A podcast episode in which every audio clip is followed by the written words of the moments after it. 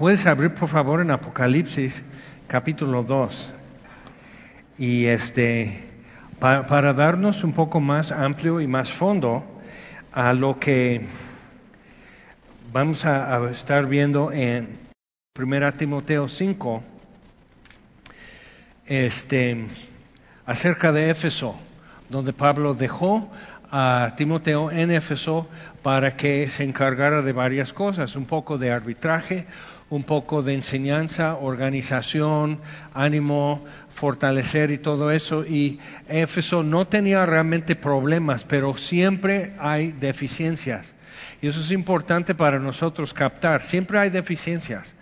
Y es la iglesia que es el rebaño que Él compró con su propia sangre.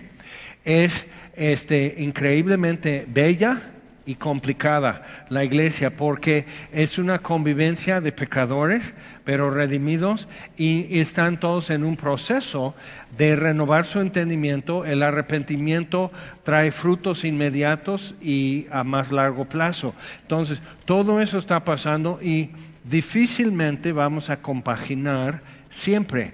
Entonces, parte de reunirnos es, como para decir, aquí estuvimos, aquí escuchamos, aquí presenciamos algo. Entonces, hacernos presente cuando Dios se hace presente es parte de, como decir, hacer un registro en tu vida, así, y una crónica en tu vida de que eso es lo que Dios viene haciendo. Ok, entonces, Apocalipsis 2 Aquí Jesús le dice a Juan, siete iglesias en Asia Menor, lo que hoy es Turquía, entonces, y van en orden, y este y tiene cosas que decir. Y algunos son ánimo y consolación otras son una reprensión muy directa y muy severa. Entonces y aquí en, en Éfeso dice una cosa pero es importante ver porque dice escriba al ángel de la iglesia en Éfeso entonces iglesia es la asamblea que eran muchos lugares y momentos cuando se reunían los creyentes pero a nivel ciudad la asamblea entonces, si escribiera a Cuernavaca, eso incluye gente que vive en comunidades hasta Tejalpa, Huitzilac, este, Xochitepec, quizás Alpuyeca, este Puente de Isla, o sea, empiezan a decir, no, pues eso es por qué, porque hay va y viene y hay tráfico y comercio y relación por muchas razones con Éfeso. Éfeso era una ciudad muy importante por comercio, por religión, por filosofía y cultura y todo lo demás. Entonces, pensándolo así, entonces dice aquí, escribe al ángel que está en Éfeso, en la iglesia, y no es a un ángel porque después dice arrepiéntete. Y este, o sea, no, obvio no está hablando un ángel, un espíritu servidor que Dios envía, sino es un mensajero, literalmente, es el término más amplio que se le puede dar, es el mensajero. Entonces sería uno principal en Éfeso, reconocido entre los que son reconocidos como líderes, como el principal, que si lo encargo a él, los demás lo van a saber bien, como Pablo dice a los filipenses acerca de Timoteo. Espero enviar a Timoteo, Timoteo, si yo no puedo ir, espero enviar a Timoteo. ¿Por qué? Porque no tengo a otro parecido, otro semejante, que, que se preocupa tan sinceramente por ustedes. Entonces es interesante, o sea, si Timoteo va, es como si yo fuera o sea, con mis ojos y, diciendo lo que yo diría si pudiera ir. Entonces es importante eso. Entonces escribe al mensajero que está en Éfeso.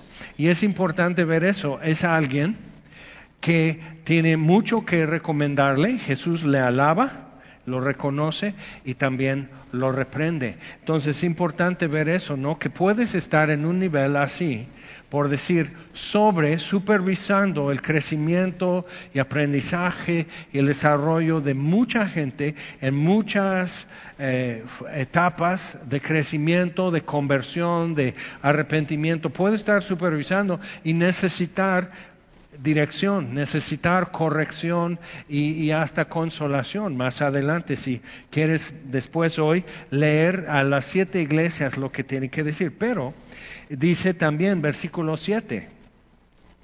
El que tiene oído, oiga lo que el Espíritu dice a las iglesias. las asambleas, o sea, y aquí entre todas.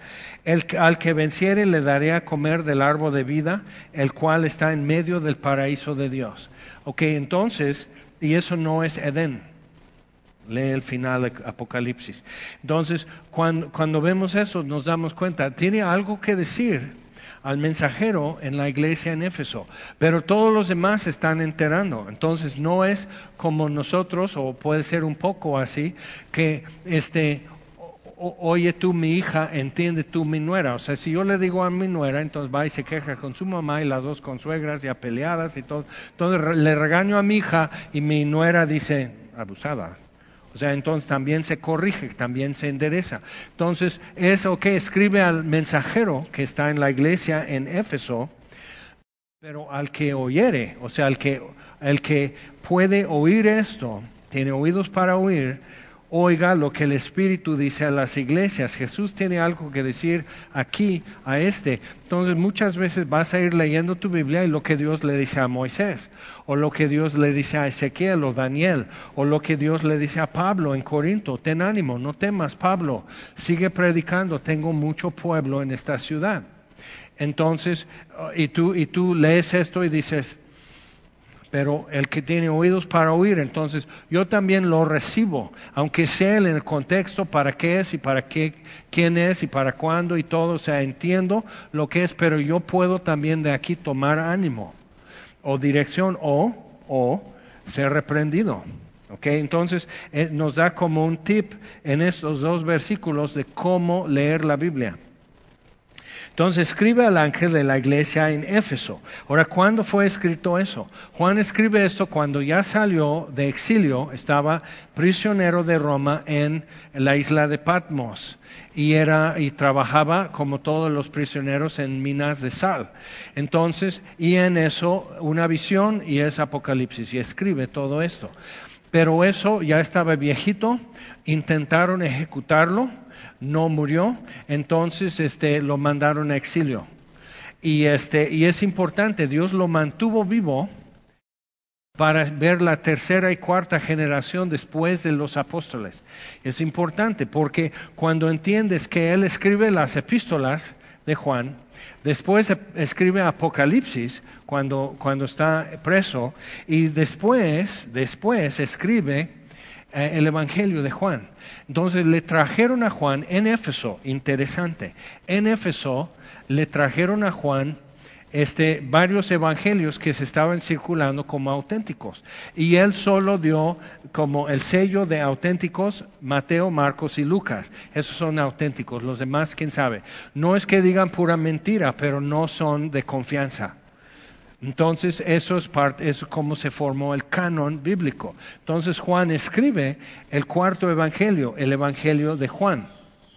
Y lo importante de eso es que Juan incluye datos, nombres, por ejemplo, que los otros no mencionan porque ya estaban muertos. Lázaro, María, Marta, María Magdalena, este, Nicodemo, o sea, mencionan nombres de personas, ya no les pueden perseguir, ya no les pueden hacer daño. Entonces, incluye esos datos en su Evangelio, pero incluye también datos de, puro valor forénsico en este sentido. Juan, porque al final del primer siglo, cuando él tenía más de 90 años, las herejías que se estaban circulando tenían que ver con algo que también hoy se está circulando y que las iglesias están sintiendo presión para mostrarse también somos como Jesús, también somos inclusivos, también somos buena onda, también somos misericordiosos y demás. Entonces, el gnosticismo del primer siglo, uno de los efectos y uno de los atributos de la filosofía al llegar entre la iglesia, y lo vemos ya apareciendo en Primera Corintios, que no importa lo que hagas con tu cuerpo, tu espíritu es santo. Entonces, fornicación, borrachera, pleito, o sea, lo que hacían fuera de las reuniones y lo que hacían en la reunión de la iglesia podían ser tan distintos y no había problema. Entonces, Pablo dice, tu cuerpo es templo del Espíritu. Entonces hace una cosa diferente, porque en el mundo greco-romano, por la filosofía griega, tenían eh, la idea de que lo material, Aristóteles, lo material, lo que es medible, observable, que se puede conocer, es material y es el universo. De hecho, fue uno de los antiguos que tuvo la idea de átomos, sin microscopio y todo eso, átomos, simplemente que el, universo está compuesto de, es particular y está compuesto de eso.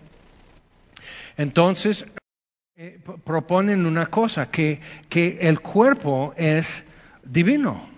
El cuerpo es lo máximo, entonces ves las estatuas de la época, de la cultura que está viendo eso, idealizando el cuerpo humano como la expresión máxima de la inteligencia de los dioses como evolución. Entonces, es, es, lo máximo, pero empieza a suceder otra cosa. Siempre que el hombre propone una filosofía, una cosmovisión que deja fuera a Dios, como creador, siempre sale algo fracturado y fragmentado. Entonces el cuerpo es lo máximo, por eso se refleja en su arte, pero se refleja también en una forma social. Entonces podían abusar de niños, podían comprar y vender niños y niñas para uso exclusivamente sexual. Y decimos, ¿cómo? Sí, y, pero nosotros ve lo que pasa. Aquí en el occidente tenemos la cultura greco-romana como la máxima, más civilizado que nosotros. Más cultos, más inteligentes, y dices, eran unos brutos. Entonces un esclavo no tenía derecho. Tú podías sacarle el ojo, tú podías cortarle la lengua y lo tienes de cocinero, pero en tus intrigas y no escucha, entonces no puede decir lo que oyó, este, los, o sea, los podías marcar, desfigurar, les podías matar y no te podían decir nada. O sea, la calidad jurídica de un esclavo o de un menor y en muchos casos de una mujer era idéntico a una bicicleta hoy simplemente un objeto. Entonces decimos, órale, ¿y qué pasó entonces con el feminismo en nuestros tiempos? El feminismo fracasó otra vez porque dejó fuera a Dios como creador y quiso como sin, sin base para decir, para hacer afirmaciones acerca de la naturaleza de la mujer y su, su calidad y todo eso, afirma algo y fracasó, porque su primera queja es que la mujer es objeto y eso no debe de ser. Y los frutos del feminismo han colocado a la mujer más como objeto que antes. ¿Ok? Entonces, fracasó. Y es como el marxismo, fracasó. No, es que no lo hicieron bien. O sea, ¿cuántas veces? O sea, bueno, es que me van a operar porque tengo aquí tapado el tabique desviado y todo, y este, todavía no respiro. O sea, tengo uno que le operaron por lo menos tres veces y quedó su nariz como una espiguita, como Pinocho, así, y no quedaba. dices, ¿y todavía regresas? o sea, hasta que no quedes como calaca con un hoyo, no vas a, o sea, entiende, o sea, cuántas oportunidades. ¿Cuántos millones tiene que matar China, Rusia, o sea, Camboya, en, Somalia, o sea, cuántos millones tienen que morir masacrados hasta que tú digas, creo que el marxismo no funciona. Pero, enójate, ¿qué? ¿Qué? Y nos peleamos bien. Pero ya lo dije, no funciona. Entonces, pero tienes que decir, y si no quieres, ah, entonces, tú eres racista, machista, eh, supremacista, o sea, entonces pueden poner cualquier etiqueta. Es un atributo del marxismo, es parte de la táctica. Entonces, ¿qué sucede ahora? No, lenguaje inclusivo. Tienes que usar lenguaje inclusivo. Entonces no puedes decir, este, hola amigos, sino hola amigas y amigos. O sea, ser tan torpe de veras. En 20 años todos van a decir, abuelito, ¿tú eras de los que hablaba bien raro? No, sí, escuché una grabación. O sea, imagínate que lo que fue hace 50 años, ¿quién te grababa? ¿Dónde existía? O sea, o sea, lo que está en Facebook ya pertenece a Facebook. Aunque tú lo borres, sigue existiendo. Instagram, todo. Y bajita la mano ya es propiedad de. Entonces necesitas ver, o sea, todo, las futuras generaciones van a decir, ¿qué montón de idiotas eran? Y no los vamos a poder refutar. Ahora, checa esto. Por el gnosticismo, el cuerpo es algo distinto a, mi ser, a mi yo, mi alma. Es algo distinto. Entonces, lo que tenemos ahora con ideología de género, y ya no tienes que ser homofóbico, transfóbico, xfóbico, o sea, todo eso, y te dicen fóbico. O sea, que tú tienes un terror irracional de un homosexual o una lesbiana. Digo, no. Aunque, ni aunque fuera leproso, aunque tuviera COVID y me quiere toser. O sea, no le tengo un miedo pero te ponen eso para que tú te pongas a la defensiva. Y muchas veces los cristianos estamos cayendo en la táctica y no, no, para nada. Entonces, para demostrar que no, entonces ponen algo a defender que no necesita defenderse y te pones a defender y por aquí ya están saqueando tu casa. Necesitamos ver eso. Ahora, ¿por qué estoy haciendo hincapié? Porque la iglesia está abrazando y esas ideologías. Y la Biblia tiene algo que decir, que decir acerca de eso. Entonces, en el momento, porque hasta decimos, no, pues dice Pablo a los Corintios, que tenemos este tesoro en vasos de barro. Sí, pero tu cuerpo no es todo el barro, tu alma también. Por eso habla de corazón endurecido. ¿Okay? Y que voy a quitar tu corazón de piedra y poner un corazón de carne. Entonces tenemos este tesoro en vasos de barro, pero mi cuerpo, alma y espíritu es el vaso y el tesoro es el Espíritu Santo. El Espíritu de vida en Cristo Jesús me ha librado de la ley, del pecado y de la muerte. Entonces, eso es lo que dice la Biblia. Entonces, en el momento que puedo fragmentar el ser humano, que esto viene del huerto de Edén, que ya cuerpo y alma y espíritu como con tres identidades, entonces yo puedo tener mi propia identidad. Entonces necesito ver eso, necesito captar eso y decir, ok, en el momento que, porque ya están, ya hay suficiente estadística, las farmacéuticas y los médicos que practican transición de hombre a mujer o de mujer a hombre, que practican cirugías y todo eso y el resto de su vida, drogas muy caras para mantener esa apariencia externa de lo que es según su identidad interior. Entonces, o sea, ya te hacen un adicto y ya tienes que estar pagando esto el resto de tu vida con esto. Y es interesante que por cada niño que se identifica como niña, hay cuatro niñas que se identifican como niño. ¿Por qué? Pues hace años era bulimia o anorexia que rechazo mi cuerpo, que quieren que yo sea bella, que sea guapa, que sea delgada, que sea presentable. Entonces, otra vez, nuestra cultura siempre ha enfatizado el cuerpo físico y negado la importancia de tu alma.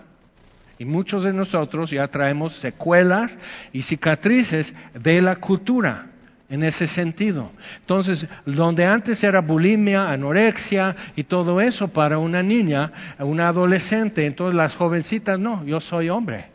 Y con eso, ¿por qué? Porque para empezar, este, el hombre puede ir todos los días de su vida de mezclilla y una playera. Y una mujer que, ay, que fodonga, que no se arregla, que no, no, no se aprecia. Y, sí, y todo así. Si un hombre engorda un poco, dice, sí, pastor sin panza no da confianza. Nunca pueden decir eso. o sea, vemos lo que exige.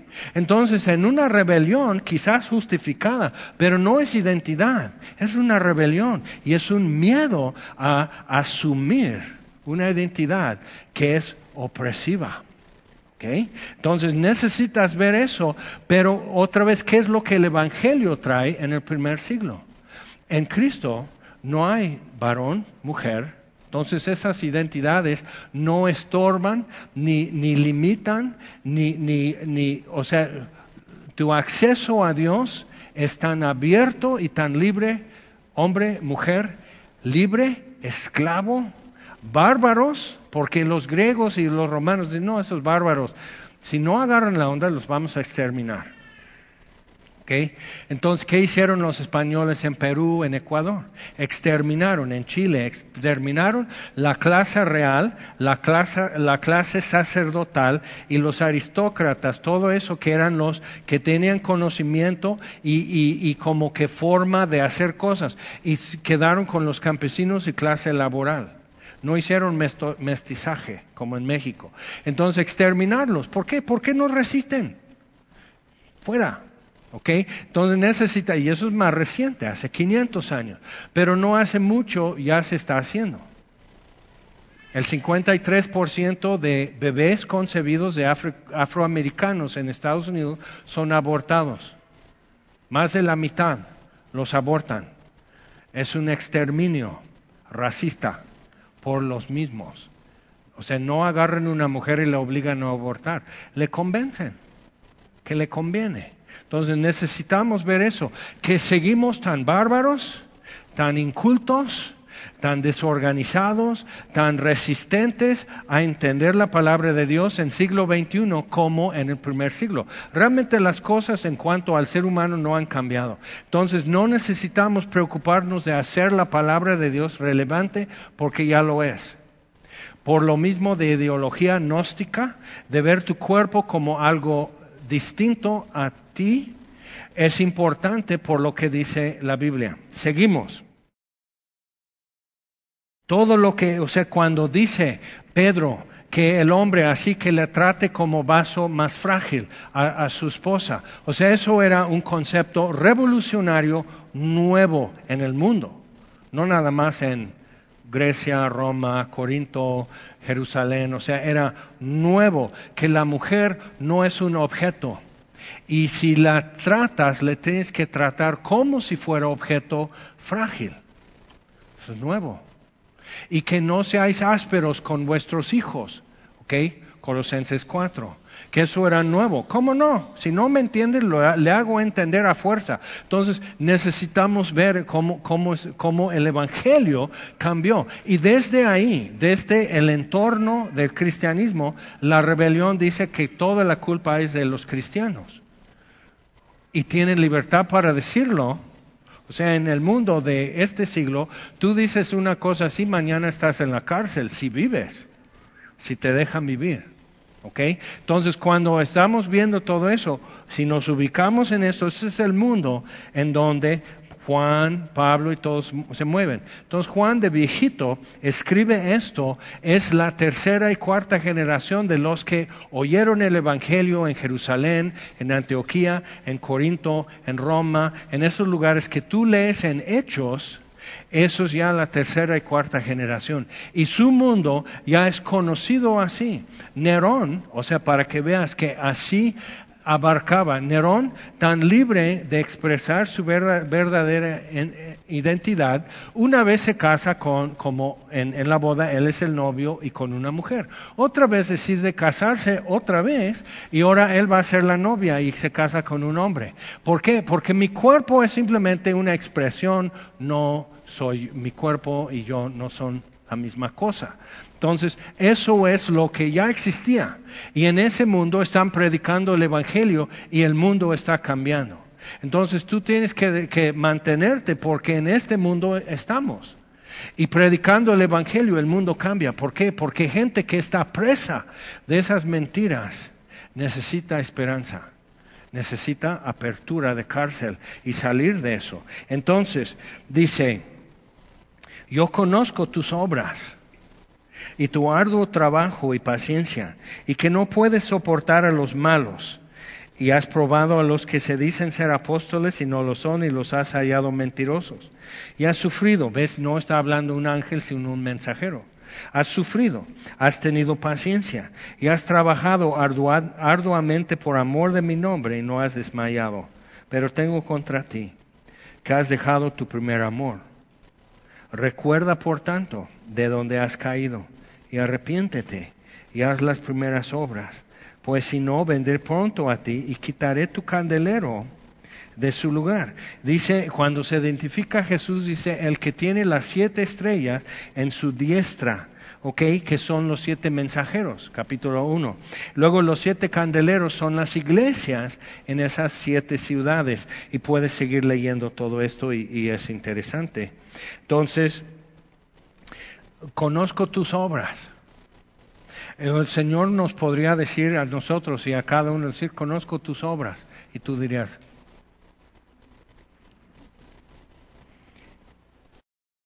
tu arduo trabajo y paciencia, que no puedes soportar a los malos. Es recomendable, dice. Y has probado a los que se dicen ser apóstoles y no lo son y los has hallado mentirosos. Es importante. Y has sufrido y has tenido paciencia. Entonces hemos pasado más de un año, 15 meses, 16 meses, ya vamos con año y medio, con una situación crítica de crisis perpetua que va a ser eterna si lo pueden manejar así. Entonces, simplemente como muestra, eso tengo la curiosidad, no es ni siquiera para hacer un punto o algo así. Eh, alza tu mano si tú ya tuviste COVID o vacunado. Que ya tuviste o vacunado. Entonces, prácticamente estamos a inmunidad de rebaño. Y realmente eso es una muestra son, no somos más diligentes ni más resistentes a infección que otros. Eso es una muestra de lo que hay a nivel sociedad. Pero entonces, pero variante Delta, tú ni sabías que existe una palabra Delta. Era Delta Force y era Chuck Norris y, y todo. O sea, Okay, es una letra en el alfabeto griego. Entonces, cuando llegan a, lambda, cuando llegan a mu, a nu, a sigma, a tau, o sea, son variantes y qué? O sea, la vacuna, tú vas a decirme que las farmacéuticas que desarrollaron la vacuna sean tan limitados en habilidad y conocimiento y anticipación que no hicieron algo que si va a ser una terapia genética, que es cuestionable, pero si, si eso va a funcionar, va a funcionar, o sea, por eso lo hacen, porque reconoce el cuadro genético de un virus, en lo que sea. O sea, va por apellidos, no por variante delta, ¿ok? Reconoce el apellido, coronavirus, ¿ok? Lo reconoce así. Entonces, si ya estás vacunado, ya estás vacunado contra variante delta, pero dicen que es más contagioso. ¿Y? No, no dicen que es más letal. Entonces nos hemos acostumbrado a no poner atención, es un efecto de redes y de escuelas eh, federales de gobierno, no poner atención. Iglesias inclusive, te acostumbran a no poner atención. En el día del examen alguien me, me echa la mano. ¿Ok? Entonces simplemente, o sea, ve lo que están diciendo y ve lo que no están diciendo. Entonces hay situación de datos que se están circulando que son falsos. Y hasta gente experta y de gobierno está circulando el dato. Y en buena fe, no están queriendo engañar, pero simplemente están como pasando el dato. Es parte de la cultura también humana. Entonces, reconociendo eso, podemos entender por qué falsa doctrina. Y todo lo que viene en la Biblia diciendo, aguas con eso, pon atención aquí, que ninguno tome tu corona, que nadie te engañe con esto. ¿Por qué? Porque así se difunde. Así de fácil. Pero ve, tú por miedo, por diligencia, por trabajo, por lo que fuera, porque vives con tu abuelito y todo eso, entonces te has vacunado. ¿Ok? Pero entonces ya quieren algunos que se vacunen los niños de primaria. Y digo, ¿para qué? No, ¿por qué? Mira, si el maestro está vacunado, si los papás están vacunados, si que el, el, de la puerta de la escuela que lo recibe diez minutos tarde y todo, si están vacunados, aunque el niño se enferme, no está en riesgo, entonces, entonces, ¿de dónde ese pánico? Si Dios no nos ha dado espíritu de cobardía, ¿de dónde el pánico? Te reprendo porque no te está dejando ser prudente y tomar buenas decisiones, sino, y algunos simplemente para que me dejen de moler, tanto decir mis amigos, mis amigas, mis hijos y todos mis vecinos que si ya me vacuné, porque al rato va a ser otra cosa y los cristianos, cada vez vas a decir, bueno, para que me dejen en paz. Eso no es el plan. El plan no es dejarte en paz, cristiano.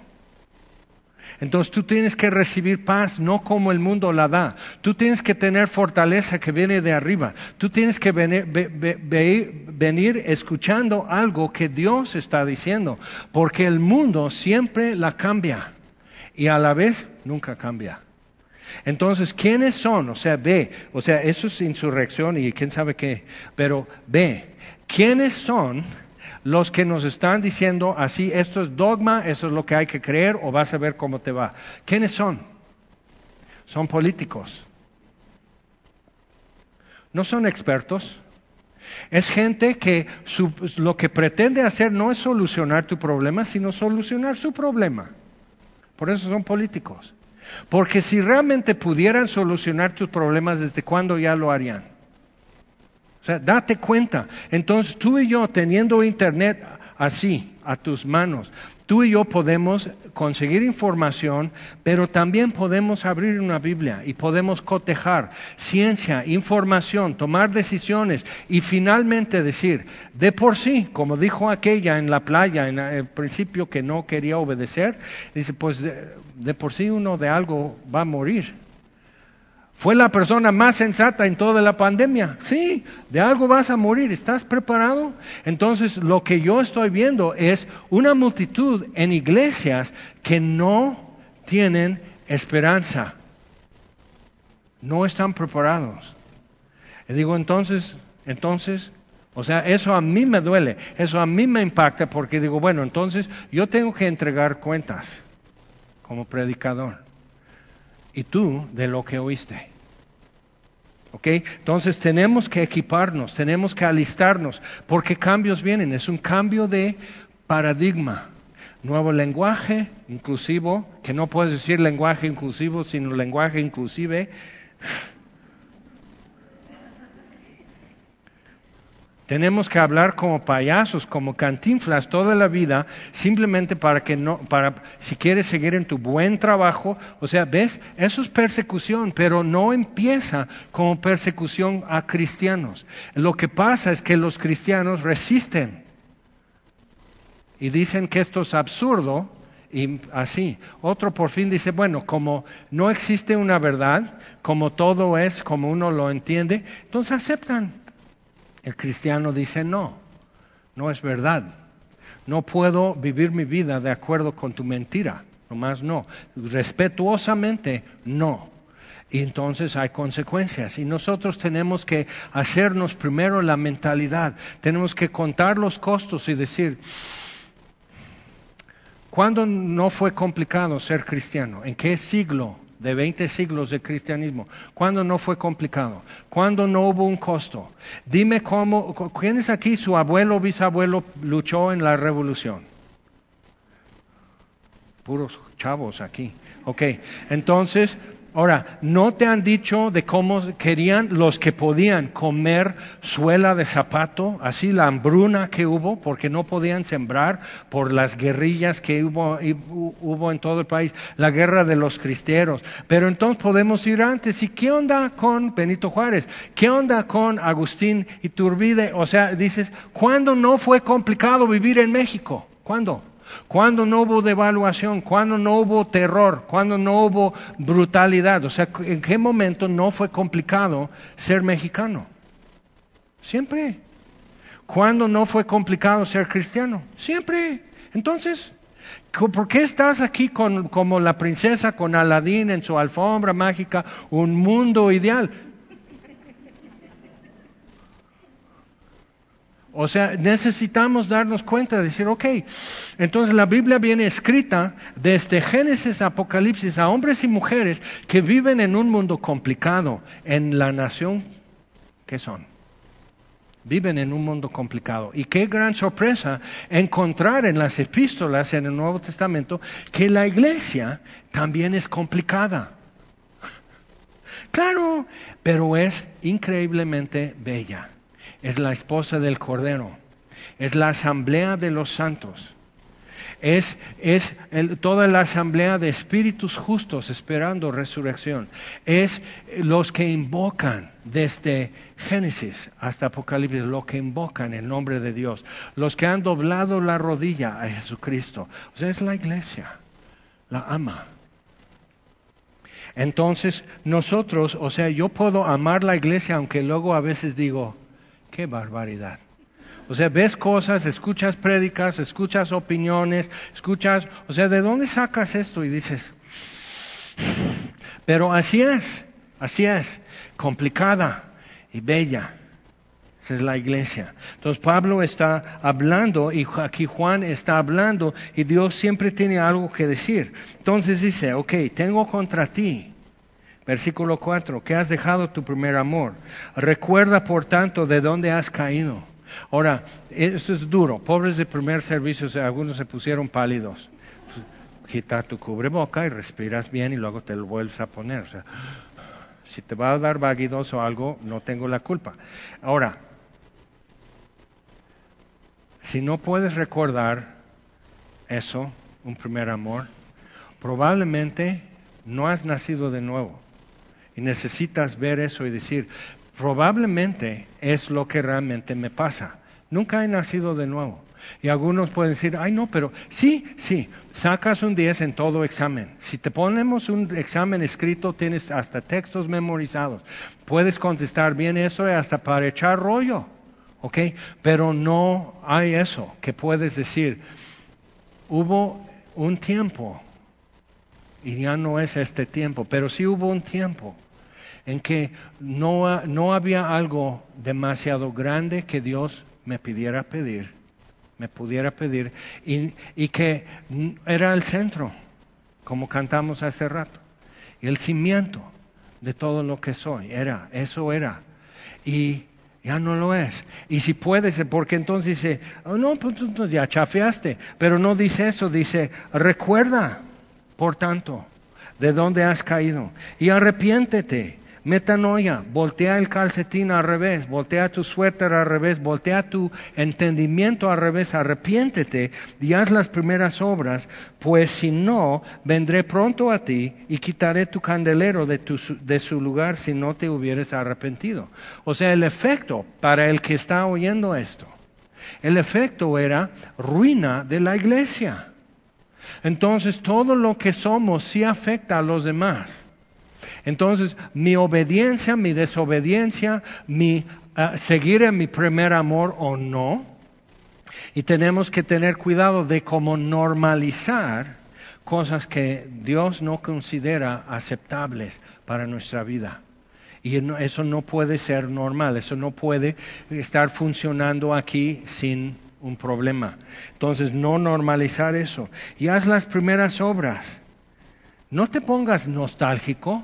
Dice, recuerda, arrepiéntete y vuelve a hacer las cosas que hacías.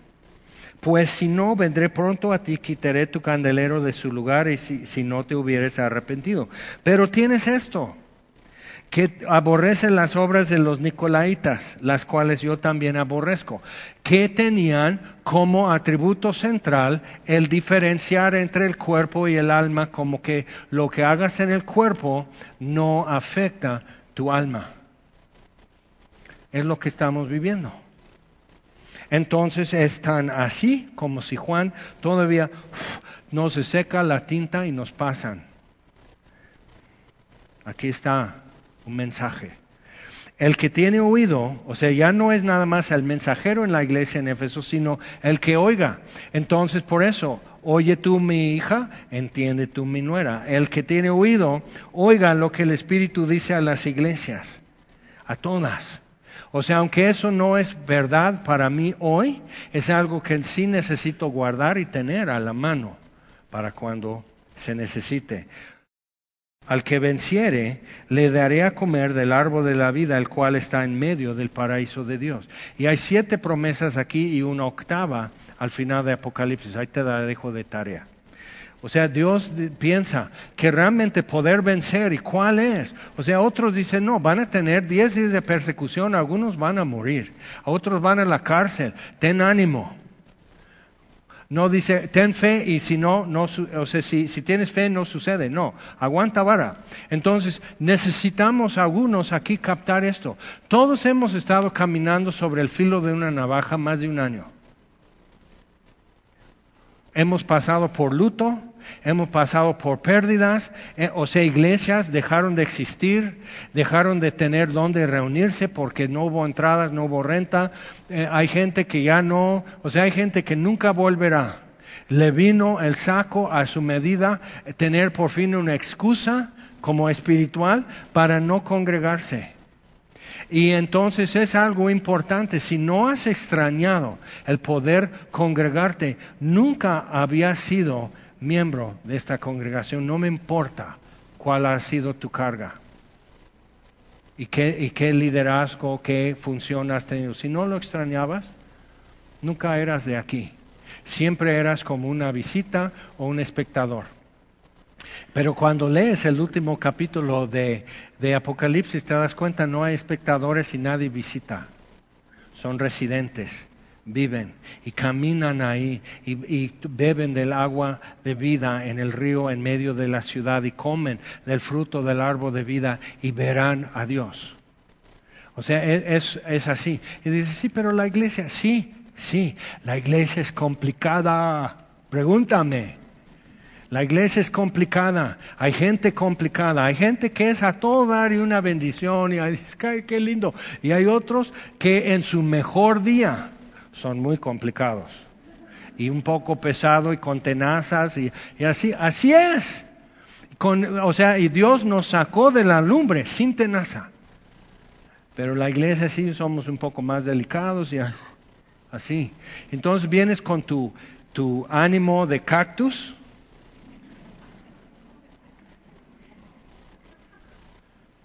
Y todos están, ay, qué bonito, abrázalo. No, tú. No, no. Uno más de aquí le amo en el Señor.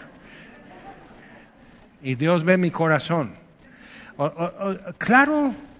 O sea, cuando leo esto y me doy cuenta, digo, este que en Éfeso, una cuestión fenomenal que había sucedido, y esto es escrito a los nietos de los que vieron nacer la iglesia en Éfeso, que vieron los milagros, que oyeron a Pablo predicar, que vieron el alboroto, que vieron la caída de, de Diana en Éfeso y la importancia de las peregrinaciones y la idolatría, y vieron prostitutas salir de servicio en el templo de Diana en Éfeso vieron así. Era como poner una iglesia en Las Vegas y ver prostitutas libres de eso y viviendo ya bien. Y, o sea, ve todo eso. Entonces son sus nietos leyendo esto en Apocalipsis. Sí, tu arduo trabajo y tu celo y que no soportas esto y que no toleras un mentiroso y esto, pero ¿sabes qué? Por ahí en la mudanza algo se te cayó. Tu primer amor. Recuerda esto y ve, ve a traerlo. ¿A dónde lo dejaste? Ok, eso es importante y entonces quiere decir que es una expectativa que Dios tiene, que eso puede suceder, puedes recuperarte. Ahora, entonces todos hemos pasado, algunos bien, otros mal, otros simplemente no, pues yo aprendí italiano y francés estando encerrado y, y así, ok, bien. Pero aquí estamos. Y nosotros aquí estamos como semilla de mostaza para decir, no tenemos miedo y no nos callaremos. Tenemos algo que decir y tenemos algo que ofrecer a los que ya no tienen una esperanza que puedan decir, sí tengo esperanza. Y te sorprende ver quiénes son los que han perdido la esperanza. Y tú y yo tenemos que poder voltearnos y ofrecer eso. Y no decir, ah, ah, que no seas la chilindrina, ¿ok? Que así que, no, simplemente, sí, sí te entiendo. Sí te entiendo, si ya no abrigas esperanza. Te entiendo. Pero ¿sabes qué? Ten. Y si eso se te acaba, tengo más. Tenemos que ser ese pueblo. Y es posible, es una expectativa que aquí está escrito. Entonces dice, el que tiene oído, oiga lo que el Espíritu dice a las iglesias. Al que venciere le daré a comer del árbol de la vida. Hay algo por delante. Muchas veces lo que veo en esto es que no es siempre lo mismo en la iglesia. Ajá, ¿y? Eso va a ser eternamente. Si tienes 10 años de cristiano y ya los cristianos para ti son aburridos, imagínate 100 años. Vas a hacer y levemente así, sin, sin causar comentario, cambiando entre esa multitud que nadie puede contar el número, vas a cambiar, porque digo, soporté esta hermana en mi congre 17 años y Dios la llevó a su santa gloria y aquí me la encuentro. Me voy a quitar, me voy a parar ahí. Entonces tú vas a estar llegando allá y ahí voy a estar, yo digo, ahí viene la plaga.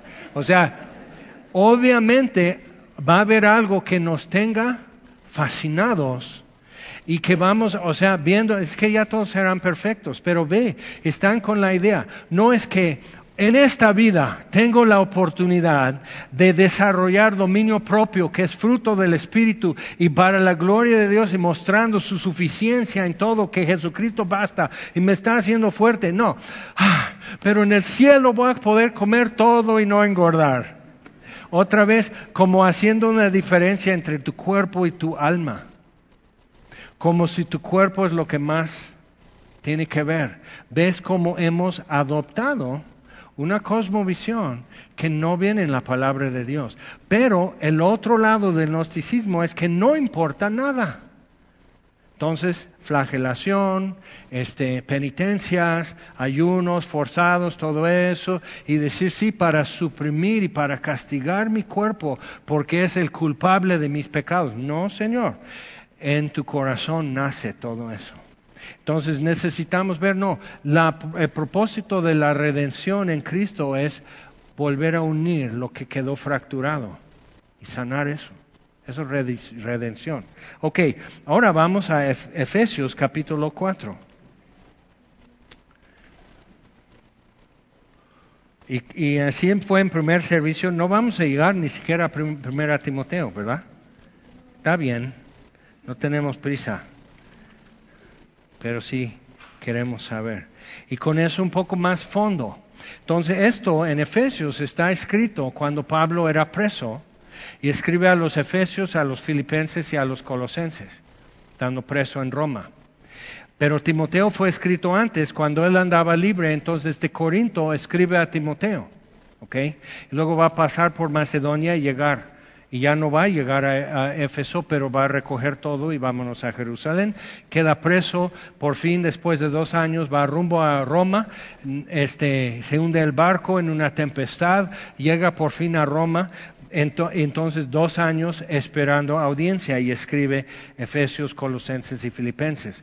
Entonces, viendo eso, podemos decir, ok, es un poco después de Primera Timoteo pero Pablo tiene algo que recalcar con los efesios. Entonces lo que tuvo que hacer Timoteo lo hizo bien, porque no está corrigiendo, simplemente les está afirmando y, fortaleciendo para hacer lo que tienen que hacer. Pero no dice, hay tontos, hay torpes, cambien eso, como los Gálatas o los Corintios. Entonces Timoteo hizo algo bien unos años antes. Pero entonces 30, 35 años en el futuro, los nietos de estos necesitan escuchar algo que lo que leímos en Apocalipsis. Más para que entiendas, cada generación necesita una obra de Dios. no, no, es suficiente decir que mis papás, Dios les alcanzó y pues como familia cambiamos. Ajá, ¿y tú? Y ahora eres papá, ahora eres mamá. O sea, sucede muy rápido y necesitamos darnos cuenta. Tú realmente, ¿qué es tu testimonio a tus hijitos que están muy pequeños todavía, pero qué puedes, puedes contar de lo que Dios hizo en tu vida? que cómo sabes que Jesús resucitó. Ahora, cuando Juan escribe su evangelio, verdad que él hace mucho énfasis en uno, la muerte física de Jesús enfatizando, porque el gnosticismo decía que Jesús simplemente era un espíritu con apariencia humana, pero Dios siendo espíritu nunca podría ser humano. Entonces hace énfasis en lo que era forense de su muerte, que la lanza en su costado no era para cachar la sangre, Indiana Jones y todo eso, era para reportar, dice, el que vio estas cosas, o sea, prueba no de eso murió, sino que ya estaba muerto. O sea, era prueba de la, de la, forma y causa de difunción para levantar el reporte que el centurión tenía que dar. Por eso quebrantaron las piernas de los otros dos, llegan a Jesús y no porque ya estaba muerto, pero para cerrar el caso y el expediente, órdenes de Roma, entonces tenían que comprobar difunción. ¿ok? Entonces, muy importante, muerte física pero habiendo dicho, Padre, en tus manos encomiendo en mi espíritu, expiró. Ok, entonces muerte espiritual, muerte física, su alma se fue, se rasgó el velo, pero entonces también Pedro dice que fue y predicó a los espíritus en el infierno. Y al tercer día resucitó y otra vez haciendo énfasis Juan en lo que es forense de que es una resurrección física, que Jesús aunque su cuerpo no estaba sujeto a leyes de física en, nuestra, en, nuestro cosmos, o sea, entra en el aposento alto donde están encerrados y así las paredes no le afectan. Pero entonces están así pensando que es un espíritu lógico porque entró sin abrir la puerta. Entonces pide algo de comer y especifican, comió esto. Y lo, o sea, lo vimos, testigos, y tenían que tener eso fuerte. Por eso Pablo le dice a Timotás, Tomás, bienaventurado el que no vio y creyó, pero ahora crees. Y Tomás fue a ser mártir en la India, donde hacen distinción entre alma y cuerpo. Entonces fue a plantar una iglesia allá y llegar a comunidades en la India. Entonces, viendo eso, Tomás necesitaba poder ser mártir, ser testigo fiel, que eso es lo que significa mártir en griego, es un testigo irrefutable. Entonces Juan dice, el que vio estas cosas da testimonio y sabemos que su testimonio es verdadero, porque eso fue posterior a su exilio en Patmos, que fue a causa de querer ejecutarle y que no murió. Entonces parte de la ley romana era no aplicar dos veces el mismo castigo. Entonces ya no le podían hacer eso. Entonces exilio. Y cuando ya le sueltan, llega a Éfeso, verifica tres evangelios, cancela los demás por si quería saber, pero escribe el suyo. Entonces incluye esos datos, que, cómo murió, que quién lo vio, y lo puedes verificar con ellos. Y cómo resucitó. Entonces los ángeles quitan la piedra de la tumba no para que salga Jesús, él podía salir, sino para que Pedro y Juan y después todos los demás que entraron a ver pudieron ver todo y los ángeles cuidando la escena, que nadie mueva las cosas, que nadie contamine la evidencia y que se pueda hacer en, en forma de forense que sí resucitó. Eso es importante, que, que, lo que el Evangelio está presentando desde entonces al mundo es eso, que Dios vino a redimir cuerpo, alma y espíritu y sí importa cómo vives y cómo te congregas y en qué mente y en qué corazón y hasta la actitud de tu cuerpo. Dice, no, pues yo no alzo mis manos. Ok, está bien. ¿Por qué? Vamos a decir, es por orgullo. Por orgullo. Y eso no es asunto de tu cuerpo, es asunto de tu alma. Ah, o sea, tú dices, no importa lo que hago con mi cuerpo. No, de acuerdo, pero tu alma está podrida y necesitas arrepentirte. O sea, o sea ve. Y cuando vienes con tu sencillez y en buena fe y dices, ok Dios, tú enséñame. Tú eres mi Señor, tú me salvaste, ¿tú qué quieres?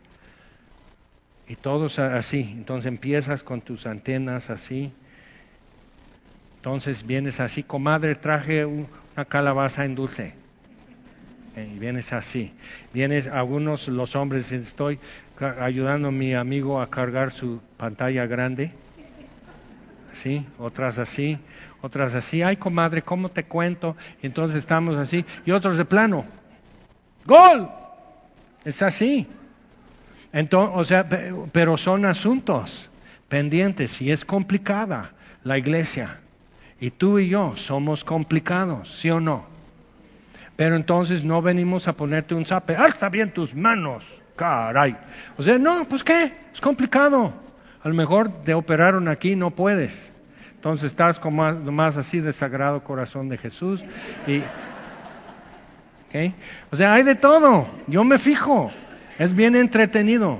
Es increíblemente bella y complicada la iglesia. Y cuando captas eso, siempre han habido problemas, siempre deficiencias, siempre retos muy grandes, y Dios no se desespera. Entonces, ¿tú por qué? No tengo derecho, no tengo la libertad de desesperarme donde Dios no se desespera. Y donde Él se hace presente con su ayuda, yo también. ¿De acuerdo? Amén. Ok, entonces sigue hablando Pablo a los Efesios. Yo pues preso en el Señor os ruego que andéis como es digno de la vocación con que fuisteis llamados.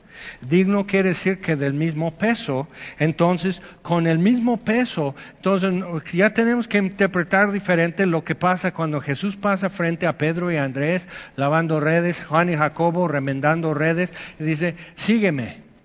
Y están como que muy setentero, ¿Qué onda, chavo? Sígueme, vamos a algo muy chido, es el reino de Dios. O sea, sígueme, esa autoridad. Sígueme, deja todo, deja eso, sígueme. El mismo peso que iba a la cruz, Bartimeo entendió, dejando todo lo siguió. ¿Por qué? Porque me devolvió la vista y no quiero perder de vista a este hombre. Y tú y yo tenemos que ser así. No, no, no, no, no. Perdón. O sea, o alcánzame o allá te busco. Pero yo no puedo perder de vista al que me llamó. Distraído, entretenido, etcétera. Entonces piensa cómo vamos. Entonces, que andéis como es digno de la vocación con que fuisteis llamados, con toda humildad y mansedumbre, soportándoos. Mira, la exhortación comienza con eso.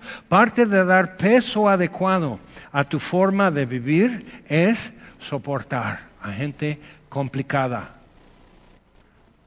O sea que Dios ya lo sabe que lo vas a necesitar. Entonces, soportándoos con paciencia los unos a los otros en amor Obviamente a los que no necesito soportar porque me es fácil, no necesito mansedumbre y humildad y todo. Es para aquellos que es más complicado soportarles.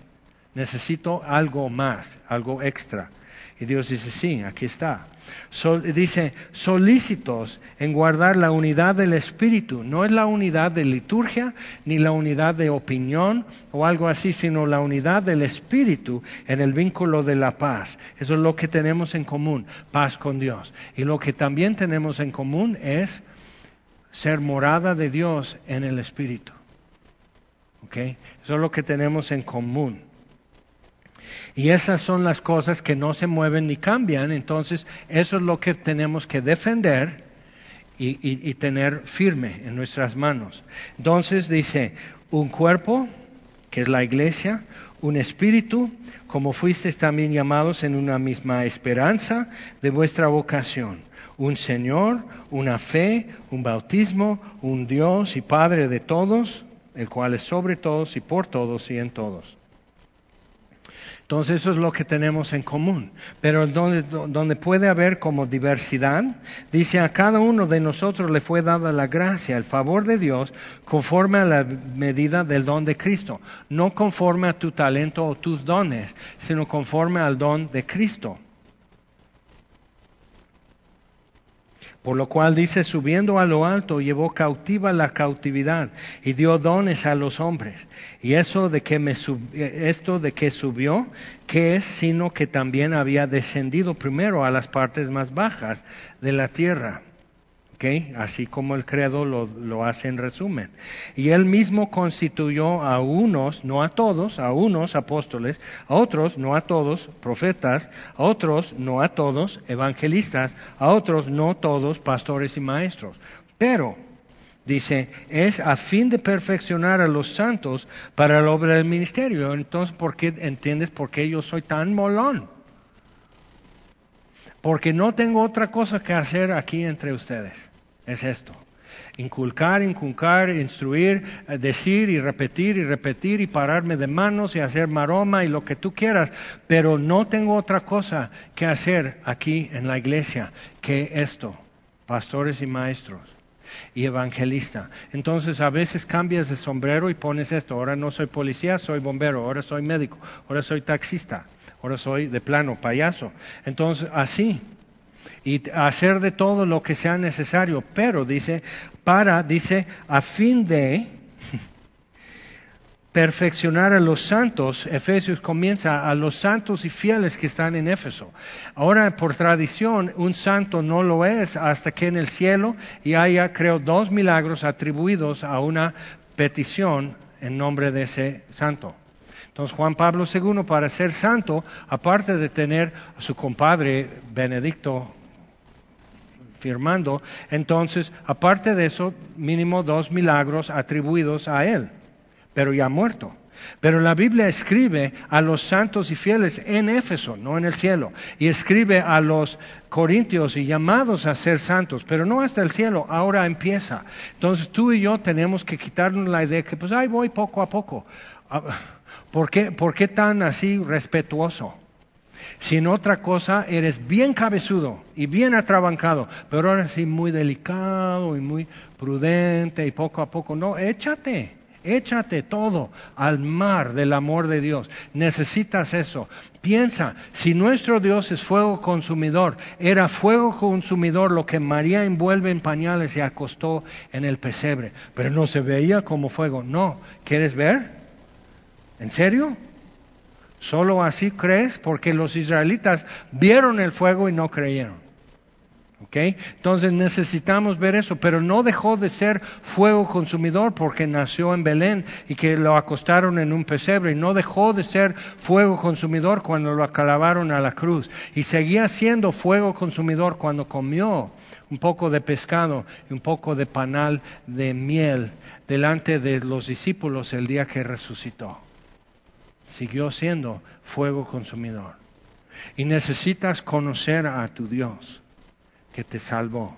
Necesitas conocer al que más te ama y necesitas ir más adentro del asunto. Entonces, dice, a fin de perfeccionar a los santos para la obra del ministerio, para servir unos a otros, para la edificación del cuerpo de Cristo, que es la iglesia hasta que todos lleguemos a la unidad de la fe. Eso es una obra hermosa y complicada, la unidad de la fe. Ay, que no me, no me gusta como este da navegantes. ¿Cuánto te cuesta? Pues el manual. No te están cobrando colegiaturas y matrícula y todo eso. Pero no me gusta. No es un restaurante, cómetalo. O sea, dice, ay, ¿cómo? Sí, querías como ser familia de Dios. Entonces ahí te va tu familia. No soy cocinera, soy tu madre. Y quedé con estrías. O sea, y ahí te dan. Y tú dices, no, no, no, sí, ahí estás, come, come. ¿Ya quieres más? Sí, mamá. Tuvo rico. Así. Y luego el 10 de mayo le llevas, o sea, es inteligente. Ya le llevas su sala, su tele, así le llevas a pasear. Pero ¿cómo te crió? Apache. tu señora madre que está en la gloria de Dios hoy, la extrañas, pero ¿qué onda con la chancla? Entonces, o sea, está, pero entonces quieres estar aquí y qué? No es un spa, es la iglesia. Somos complicados y tú también. Y es increíblemente bello esto que Dios está haciendo. Siempre me quedo maravillado. Siempre. Por lo bello y por lo complicado. Y si lo es para uno, lo es para Dios, bello y complicado. Entonces igual, no te agüites, ya que muchos están de regreso después de encierro, después de contagios, después de muchas cosas. Algunos dicen, no, pues aquí yo vengo ya nuevo porque pues, ¿cómo te cuento? Entonces, ¿están con todo eso? Digo, sí, así es. Y todos ya tenemos nuevas páginas en la historia de gracia, que es tu vida que Dios está agregando información, nuevos contenidos. Y dice, hasta que todos lleguemos a la unidad de la fe y del conocimiento del Hijo de Dios, a un varón perfecto, a la medida de la estatura de la plenitud de Cristo, para que ya no seamos niños fluctuantes. Estos no eran. O sea, los efesios tenían raíces y tenían fundamentos ya, pero siempre hay gente que está llegando, entonces ¿cómo? Tenemos que cuidar eso, tenemos que ayudar eso, que no seáis como niños fluctuantes, llevados por doquiera de todo viento de doctrina, que después Jesús tiene algo que decir, 30 años después, en Apocalipsis 2, tiene algo que decir, ¿por qué? Se dejaron llevar por algo. Entonces, llevados por doquiera de todo viento de doctrina, por estratagema de hombres que para engañar emplean con astucia las artimañas del error. Y hay casos así, desde púlpitos que saben que están engañando, pero no importa, funciona, pero pega, no importa, pero pega, funciona. ¿Ok? Entonces, eso es tremendo. Y dice, pero ¿cómo? No hay temor de Dios. Pero al rato, y Pablo lo va a recalcar con Timoteo, al rato se va a descubrir. ¿Ok? Entonces, más vale nosotros ser sin tapar defectos, andar en la luz y si me aguantas hoy, ya no te asusta nada. Entonces, por estratagema de hombres que para engañar, que es desviar, emplean con astucia las artimañas del error sino que siguiendo la verdad en amor, y siempre, hay una alternativa, siguiendo la verdad en amor, crezcamos en todo, en aquel que es la cabeza, esto es Cristo, de quien todo el cuerpo bien concertado y unido entre sí, y luego veo el cuerpo de Cristo en acción, la iglesia, y digo, Ay, bien concentrado y bueno, pues un poco así, que descaderado, que así, que me, dio como un esquince y andan con collarín y un brazo así y una mano así y este dedo eh, no lo fracturé, ya no ya no lo puedo doblar y así va la iglesia como zombie hacia ti. Buenos días, Dios le bendiga. Vamos a comenzar el servicio y están así. Dice, sí, accidentados. Todo nos ha pasado. ¿Sí o no? Entonces algunos te ves muy bien aquí, pero por dentro estás todo lisiado, todo así encorvado, todo así encogido, una mano seca, un ojo para allá y otro para acá. O sea, estás así, dices, sí, pero gracias a Dios. por eso es complicado y es bello. Y ahí vamos. Y en un día, en un cerrar y abrir de ojos, seremos transformados. Y lo que Dios está haciendo, que quizás nadie se dé cuenta, ya será manifiesto. Por eso, pacientes, por eso, perseverantes. Todo el cuerpo bien concertado y unido entre sí, por todas las coyunturas que se ayudan mutuamente. Entonces los de estacionamiento te dicen aquí más pegado, por favor, y tú mutuamente ayudando dices, sí, así, así lo voy a hacer. Voy a obedecer al estacionamiento. Y él es paciente porque eres torpe para estacionar. Entonces, o sea, ahí está y todo, y sí, pero es ayudando mutuamente y algo bueno sucede. Es complicado, pero es bello y recibe su crecimiento para ir edificándose en amor.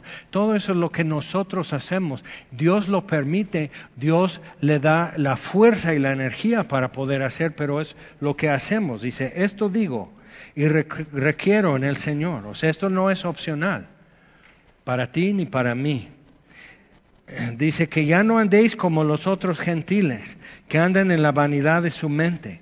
Una de las razones que las redes son eficaces es porque por vanidad de mente, o sea, cabeza hueca, siempre hambre y sed de nuevos contenidos. Un meme, un gráfico, un TikTok o algo que te distraiga, nuevos contenidos. Pura basura. No quiero decir que sea pecaminoso, simplemente es basura reciclables. Entonces así, es en la vanidad de su mente, tú y yo tenemos otros contenidos que podemos dejar ahí. Pero dice, ay, pero qué flojera. Sí, pues, flojera tuya, no mía. Teniendo el entendimiento entenebrecido, ajenos de la vida de Dios por la ignorancia que en ellos hay, no por falta de decirle, mamá, Tú ya le dijiste a tu hijo, a tu hija, ya le, o sea, no es por falta de decir. Y dice, ay, que fui mala mamá, es que no fui consistente, es que fallé en muchas cosas. Ajá, ¿y? ¿y? A ver, ¿quién aquí tuvo sus padres y su madre que eran perfectos y nunca la regaron en nada? Bueno, entonces, deja de azotarte porque no soy... No, pues así. Así nos pasó. Y aquí estamos. Y sabemos vestirnos, desayunar, conducir carro y llegar aquí a pesar de tener la familia disfuncional que tuvimos, tú y yo. ¿Ok? Entonces ya podemos dar vuelta con esa hoja. Ya no sirve de excusa. Entonces es, ok, bueno, la ignorancia que ellos hay por falta de enseñanza, por falta de buen ejemplo, por falta de buen programa de niños en la iglesia, por falta de dinero para mandarle a mejor colegio, ni dice no, por la dureza de su corazón. Finalmente, el problema humano nace allí en el corazón y por la dureza de su corazón, ignorancia de Dios. Por la ignorancia de Dios, ajenos de la vida de Dios. Ajenos de la vida de Dios, entendimiento entenebrecido. Entonces lo puedes voltear y decir, ok, bueno, pero dice, pero vosotros no habéis aprendido hacia Cristo. Versículo 20. Entonces lo podemos echar al revés. Dice, los cuales que después que perdieron toda sensibilidad, se entregaron a la lascivia para cometer con avidez toda clase de impureza. Pero si lo voy haciendo al revés, aprendí a Cristo. Nuevo corazón, nueva criatura, renovar mi entendimiento. Entonces andar en la luz, no pecar amar la luz, amar la verdad, siguiendo la verdad en amor, versículo 15. O sea, empiezas a ver esto, entonces ya no hay vanidad de mente, entendimiento entenebrecido, dureza de corazón. Dios va sanando y remediando todo el problema humano, pero es a partir del Evangelio y tu corazón necesita saber que el Evangelio es poder de Dios para salvación a todo el que cree. Entonces, si no te está salvando, porque no creíste. Es que veo muchos defectos, sí. Entonces, ¿qué quieres que un hombre perfecto te venga a decir qué hacer? Ya vino y lo crucificaron, así es que en él no va a haber más de eso. Ya tienes que aguantar con lo que fue escrito y con millones durante 20 siglos que están parados frente a ti diciendo, es la verdad y puedes confiar. Vive de acuerdo con eso, es la verdad. Camina en la luz, camina en el Espíritu, camina en amor, cree en Jesucristo, mira para arriba, Él viene pronto y millones nos están diciendo eso y tú tienes que decidir si tienen algo realmente de peso en su testimonio y tu, pastor, los estacionamientos, lo que sea, siempre va a haber alguien que no lo hace, como tú comprenderás que no lo hace, que no es consistente, que no es congruente en su, lo que dice y lo que hace. Sí, sí, sí, ajá, así es la iglesia, bella y complicada. A mí no, ya no me asusta. Y me quedo, intenté componer lo complicado, no pude, pero me quedo para estar mirando lo bello de lo que sucede. ¿Ok? Entonces, dice, mas vosotros no habéis aprendido hacia a Cristo, versículo 20, si en verdad le habéis oído, habéis sido por él enseñados conforme a la verdad que está en Jesús. En cuanto a la pasada manera de vivir, dices, ¿pasada? Sí, o sea, ya no, ¿verdad? Es como la pregunta, ¿verdad que ya no le golpeas a tu mujer? O sea, ¿cómo contestas? ¿Sí o no? no, sí, ah, no. Ay, otra vez la pregunta. O sea, no hay forma de salir limpia de esa pregunta. Ok, entonces, pero es la pasada manera de vivir. Capítulo 2 de Efesios describe eso también. O sea, por qué era así, cómo éramos y, así. Dice, en cuanto a la pasada manera de vivir, despojaos del viejo hombre. Eso hazlo tú. Ya no es tanto decir, Señor, ayúdame con mi carácter, quita mi carácter, entonces arranca tu alma. Ay, no. No, quítalo tú. Despojaos de eso del viejo hombre que está viciado conforme a los deseos engañosos. ¿Por qué le escuchas? Tus razonamientos del pasado te empujaron al, punto donde Él te salvó. Entonces ya no escuchas sus razones. Es como, es como en, en, Google Maps. Esa señora te va diciendo, en 300 metros, gire levemente. Una vez veníamos por el segundo nivel cuando era nuevo en México. Entonces me estaba diciendo, porque segundo nivel no sigue exactamente la calle abajo. Entonces me estaba diciendo, en 300 metros, gírele, pues, es una caída de... Está loca esa señora, ya no, porque ella está siguiendo la versión de estar en el suelo y no en segundo nivel. Entonces, o sea, eh, os digo, no, yo no le voy a hacer caso, está ciega. Y renovaos en el espíritu de vuestra mente, y vestidos de nuevo hombre, creados según Dios en la justicia y santidad de la verdad. Tienes algo mejor que hacer. Y aquí te lo está diciendo cómo es. Por lo cual, desechando la mentira, hablar verdad cada uno con su prójimo, porque somos miembros los unos de los otros. Lo que hago sí te afecta, lo que haces sí me afecta, aunque te quedes en casa, sí me afecta, sí te afecto. Entonces, cuando captamos eso, tomas como mucho más en serio lo que Dios está haciendo entre nosotros, aun cuando no estamos reunidos. Lo tomas muy en serio. Y empiezas a orar diferente, empiezas a vivir de otra manera y sabes que de repente Dios, te pone en la raya con la herramienta y el contenido de esperanza que alguien necesita. ¿Por qué? Porque estás tomando en serio las cosas. Entonces dice, airaos, checa esto, airaos pero no pequéis. Y dices, pero ¿cómo? o sea, yo tengo una modalidad nada más de, enojo, o sea, pum, Hulk, y de, o sea, como que me recupero y ahí estoy, nunca se rompe su pantalón y se vuelve a encoger, pero bueno, es un cómic, pero eso, yo soy como Hulk, o sea, me pongo verde, hago esto, hago el otro, deshago, es un, un montón de escombros, y ahí está el profesor, ¿qué pasó? Y, ruina y desolación alrededor. Pero fíjate, eso realmente no es cierto. No es cierto. O sea, todos tuvimos eso, igual de tu señora madre que Dios la tenga en su santa gloria, que podría estar, niños, quietos, groseros de cadáver, suena el teléfono de esos cuando era así una ruedita y, y así una bocina que te dejó un hoyo aquí, así, cállese. Entonces así, bueno, ay, hola Lolita, ¿cómo estás? Y te mira así nomás con los ojos ya te acribilló, así. O sea, entonces sí puedes controlar la ira. Ahí está. Y desde tu infancia te demostraron.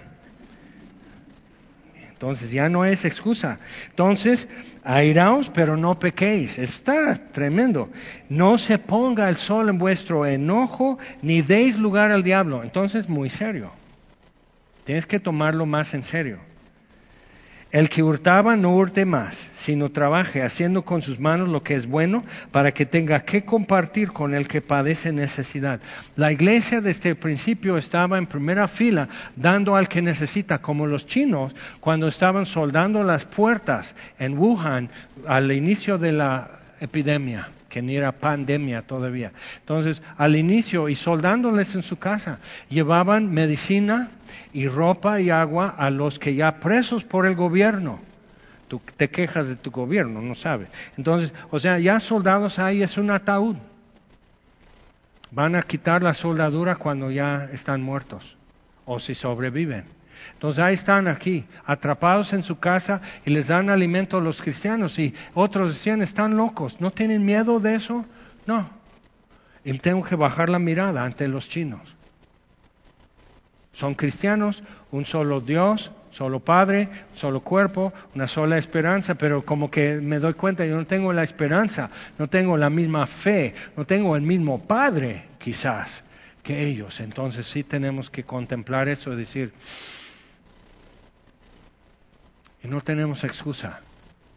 Entonces sí podemos asumir y en nuestros tiempos enfrentar lo que está pasando y contestar con lo que necesitan escuchar.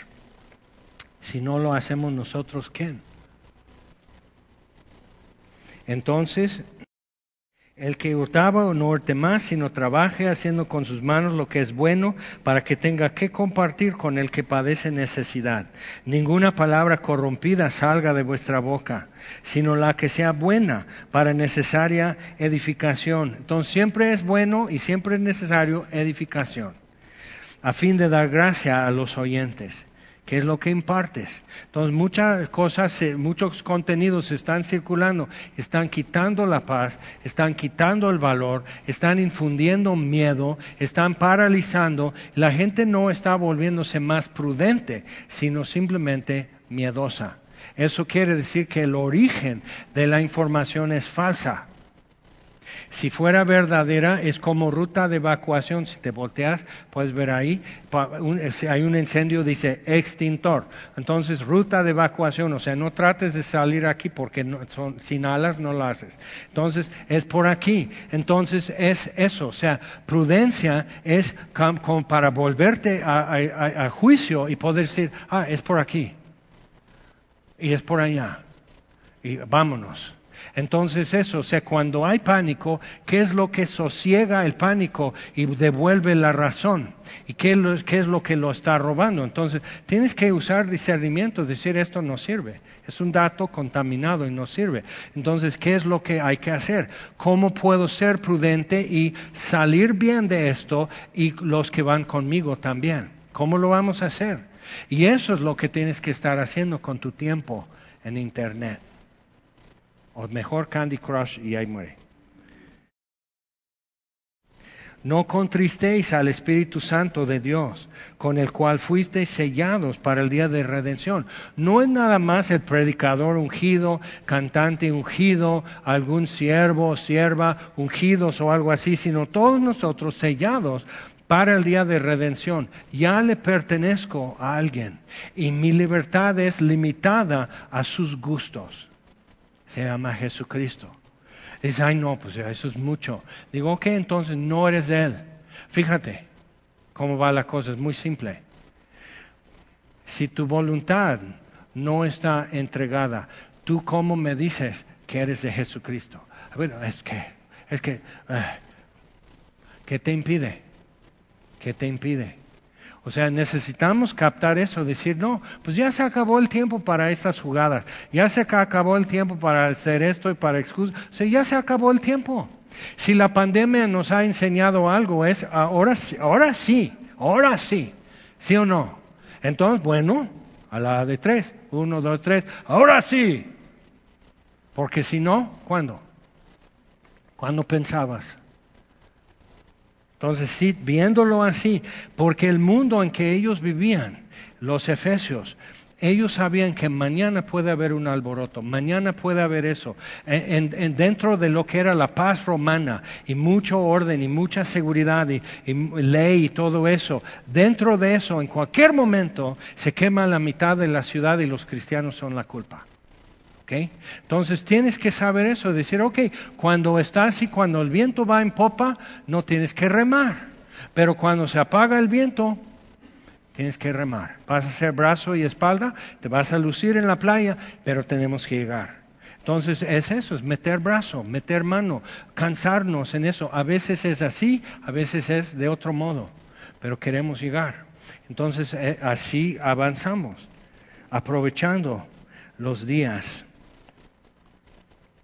Eh, aquí más adelante en capítulo 5 dice, quítense de vosotros, no es pedirle a Dios que lo quite, quítense de vosotros toda amargura, toda amargura, enojo, ira, gritería y maledicencia y toda malicia. Sí, ouch, ouch, cómo duele, porque dice, híjole, ya, pero ya, pero ¿qué me queda? Mucho espacio para mansedumbre, humildad, misericordia, amor. O sea, te queda ya espacio. Es como sacar toda la ropa que no vuelve a ser tu talla. O sea, ya, date cuenta. Es más, ese pantalón acampanado de los 70, nunca, ya, ya, conviértelo en otra cosa en, una cobija para tu perrito o algo, pero no te va a venir y, si lo pones todos van a decir, ¿y tú vestido de qué? Si no es Halloween, o sea, así te van a ver raro. Entonces, eh, cuando quitas todo eso, dices, sí, pertenecía a quien yo era, pero no me pertenece, realmente no me viene. Y necesitas captar eso, decir, tengo la oportunidad por un desastre nacional y global tengo la oportunidad, ahora sí, de hacer vida nueva. Antes sed benignos unos con otros, misericordiosos, perdonándoos unos a otros, como Dios también os perdonó a vosotros en Cristo. Y hay gente que ha pasado cosas indecibles. Dice, pero ¿cómo lo puedo perdonar? Como Dios lo perdonó en Cristo. Ve a la cruz y dices, lo puedo perdonar, pero no lo puedo olvidar. Dios no dice, cuando tú confiesas de, ay, no me acuerdo, ¿a poco? Ya no me acordaba. Él promete no olvidarlo, sino no traerlo a memoria, no recordar. Dios que es omnisciente, que sabe todo lo que fue, lo que es y lo que habrá y lo que habría si otras cosas sucedieran que no van a suceder, pero sabe todas las permutaciones y todas las posibilidades, sabe todo cuando es todo. Y Él dice, yo prometo, pase lo que pase, diga quien lo diga, yo no me acordaré de tus transgresiones. Es su palabra y Él promete. Entonces Dios así, Dios hace una promesa y hace una decisión. Y sabes que todos los días Él tiene que renovar su promesa porque yo sigo probando su promesa. Y sí, no lo recuerda, no lo recuerda, no lo recuerda. Y lo vuelvo a hacer. Y no dice, Jaime, ya es mucho no, no incluye lo de ayer y lo de hace 10 años, no lo incluye con lo de hoy. Eso es mucho. Y dice, ay no, es tremendo. Sí, y Dios ya te partió a la mitad, simplemente perdónalo. Lo puedes recordar todo el tiempo y hasta sirve porque es parte de tu historia. Poder recordar algo habiéndolo perdonado. Es un testimonio de lo que Dios hace en nuestra vida. Entonces, viendo eso, ya tenemos esto, es lo que era la expectativa de Dios para los efesios. Un poco después de estar Timoteo con ellos. Entonces vemos que como que no hay una nueva fórmula, no hay una nueva visión, no hay un nuevo mensaje, es esto y sigue siendo. Entonces esto ya quedó para nosotros y luego 30, 35 años después Jesús tiene algo que decir a los de Éfeso. Recuerda, arrepiéntete haz las primeras cosas. Entonces, y esto lo encontramos como tan actual también. Vamos a ponernos en pie. Y ya después, ya podemos meternos aquí en 1 Timoteo 5 y entender por qué habla de cosas que casi sin importancia, que deben ser obvias. Digo, porque la iglesia en cada década, deja siglo, en cada década necesita recordar y recalcar estas cosas. Entonces vamos a orar. Señor, te damos gracias por tu palabra. Un Señor, un Padre, una fe, una misma esperanza, un cuerpo, una sola morada de Dios, aunque somos muchos. Y te damos gracias por eso, Señor. Gracias que tu palabra es una, es una sola pieza te damos gracias, Señor, que lo que has hecho en nosotros, aunque cada uno tiene su historia, simplemente son párrafos en una historia mucho más grande que es tuya con la humanidad. Y que realmente la pluma está en tu mano, la tinta es tuya y hasta vemos la letra que es tuya, Señor. Y esta historia mía y nuestra y de cada uno aquí, Señor, realmente es lo que tu mano está haciendo. Y reconocemos esto. Y tenemos mucho que decir y mucho que ofrecer porque tú has hecho algo real. Y te damos gracias, Señor.